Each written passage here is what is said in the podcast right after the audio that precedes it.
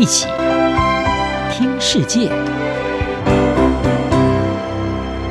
欢迎来到一起听世界，请听一下中央广播电台的国际专题报道。各位听众朋友，大家好，今天要为各位播报的中国专题题目是：减少碳排放，中国能否依赖核能达标？中国目前是世界最大的能源消费国，碳排放总量高居全球第一。尽管积极宣导并推广节能减排，但成效不彰。中国的碳排放量高，主要原因在于煤炭一直是主要能源。中国国内煤炭的消耗量占全球的二分之一以上。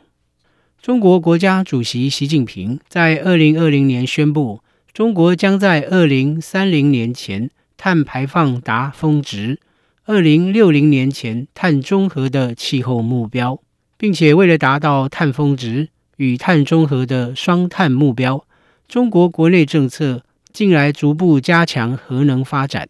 中共两会今年三月于北京召开期间，强调核能在提供零碳排和可靠能源方面的重要性。以及预计每年至少允许建造十座新核能反应炉。中国核学会揭示目标，预期到二零三五年，中国核电装置容量将达到一百五十百万瓦，占国内能源需求的百分之十。根据美国莱斯大学贝克研究所的中国能源地图，截至二零二三年二月。中国已有五十五个核电机组正在运作，另有二十二个核电机组正在兴建中，以及七十多个核电机组在规划中。然而，中国要实现核能发电占整体供电结构百分之十的目标，仍有一段漫漫长路要走，并需要克服一些障碍。核电对中国目前电力燃料结构的贡献仍然很小。仅占国内总装置容量的百分之二点二，是所有能源中最少的，并且就实际发电量而言，二零二二年化石燃料发电提供中国近百分之七十的电力，而核能仅提供百分之五。对此，香港城市大学实验室经理兼香港核学会主席陆炳林认为，中国要达到二零三五年。实现核能占其能源结构的百分之十，可能相当困难。陆炳林透过视讯通话告诉美国之音说：“建造一座核电厂平均需要十年或是更长的时间，因此，除非当局加快批准新核电厂的建造，否则要达到核能占比百分之十的目标，可能会很困难。”另一个问题是，在沿海地区。找到新建新核电厂的地点越来越困难。此外，二零一一年日本发生毁灭性的福岛核灾事故后，对核能安全的担忧也可能阻碍中国核能的发展。牛津能源研究所高级研究员安德鲁斯·斯皮德告诉美国之音说，在福岛事故之后，中国暂停了所有新核电厂的建设。并且维持不在内陆新建核电厂的政策。中国将预计新建的核电厂普遍盖在海岸线地区，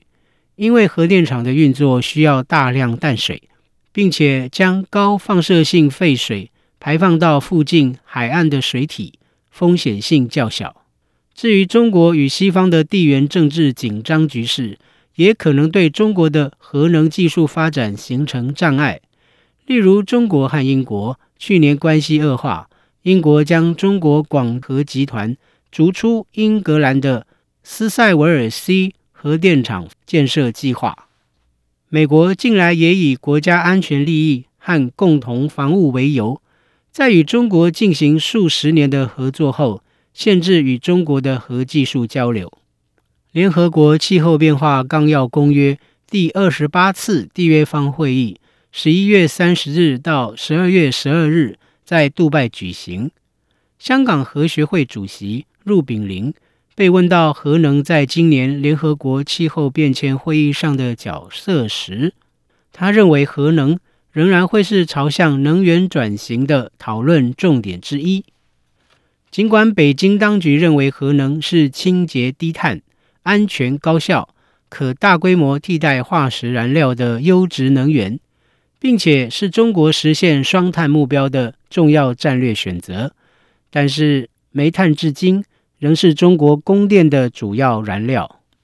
超过百分之五十的发电量以煤炭为主，并且还在新建越来越多的燃煤电厂，以支持国家经济成长与平衡再生能源的间歇性供电问题。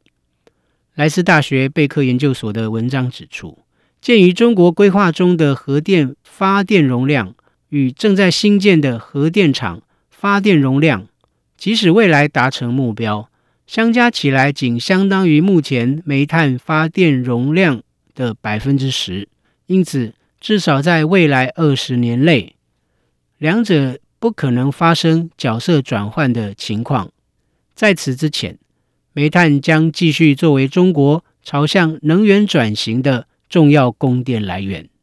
以上专题是由张子清撰稿播报，谢谢各位的收听。